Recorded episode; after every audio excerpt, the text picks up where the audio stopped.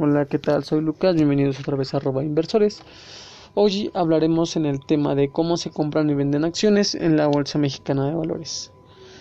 donde para comprar acciones en el mercado de valores el inversionista tiene que firmar un contrato de intermediación bursátil con un intermediario autorizado, en este caso con una casa de bolsa, utilizando los servicios de la casa de bolsa e. El inversionista puede realizar operaciones de compra-venta de acciones en la Bolsa Mexicana de Valores. Un ejemplo de la compra y venta de acciones realizada eh, por dos inversionistas en la Bolsa Mexicana de Valores es de la siguiente forma, donde Juan analiza la posibilidad de invertir en la Bolsa Accionaria de México, en este caso la Bolsa Mexicana de Valores, y Andrea decide vender 5.000 acciones de la empresa XYZ que adquirió en algún tiempo, donde Juan consulta a un promotor de una casa de bolsa y analiza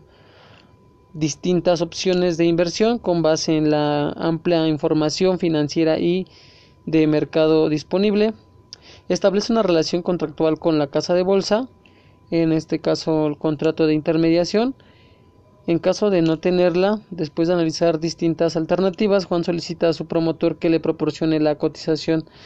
de mercado para adquirir acciones de la empresa XYZ, donde en la otra parte Andrea llama a su promotor para solicitar cotización para la venta de, de las 5.000 acciones que desea vender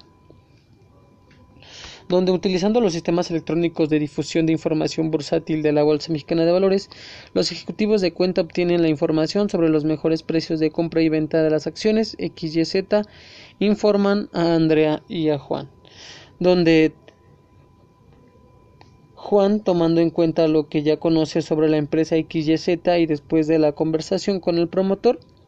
Juan instruye a la casa de bolsa a través de su promotor para adquirir las 5.000 acciones de la empresa XYZ a precio de mercado. Ahora que Andrea instruye a su promotor para vender en la Bolsa Mexicana de Valores 5.000 acciones de la empresa XYZ a precio de mercado. Viendo que los promotores perdón, los promotores ingresan en los sistemas de sus casas de bolsa respectivas las características de las órdenes de Andrea y Juan. La orden de compra y de venta son entonces ingresadas por los operadores de la casa de bolsa en el sistema electrónico de negociación, transacción, registro y asignación del mercado de capitales. Eh, Monet abreviado. Una vez cerrada la operación en la Bolsa Mexicana de Valores, Andrea y Juan son notificados y la bolsa informa a todos los participantes en el mercado sobre las características de la operación a través de los medios electrónicos e impresos dispuestos por tal efecto, donde tres días hábiles, en este caso 72 horas después de haberse concretado la transacción, el depósito central de valores de México, el Indeval, previa instrucción de la casa de bolsa vendedora, transfiere los valores accionarios de la cuenta de la casa de bolsa vendedora a la cuenta de la casa de bolsa compradora. Y el importe correspondiente a la transacción es transferido de la casa de bolsa compradora a la casa de bolsa vendedora, donde Juan liquida su casa de bolsa el importe correspondiente a la operación de la compra, incluyendo una comisión, previamente pactada y los impuestos de la comisión. Y del lado de Andrea tendremos que recibe su casa de, en, la, en su casa de bolsa el importe correspondiente a la operación de venta menos una comisión previamente pactada y los impuestos de la comisión. Donde vemos que en, en esta acción de compra y venta en la bolsa mexicana de valores tenemos que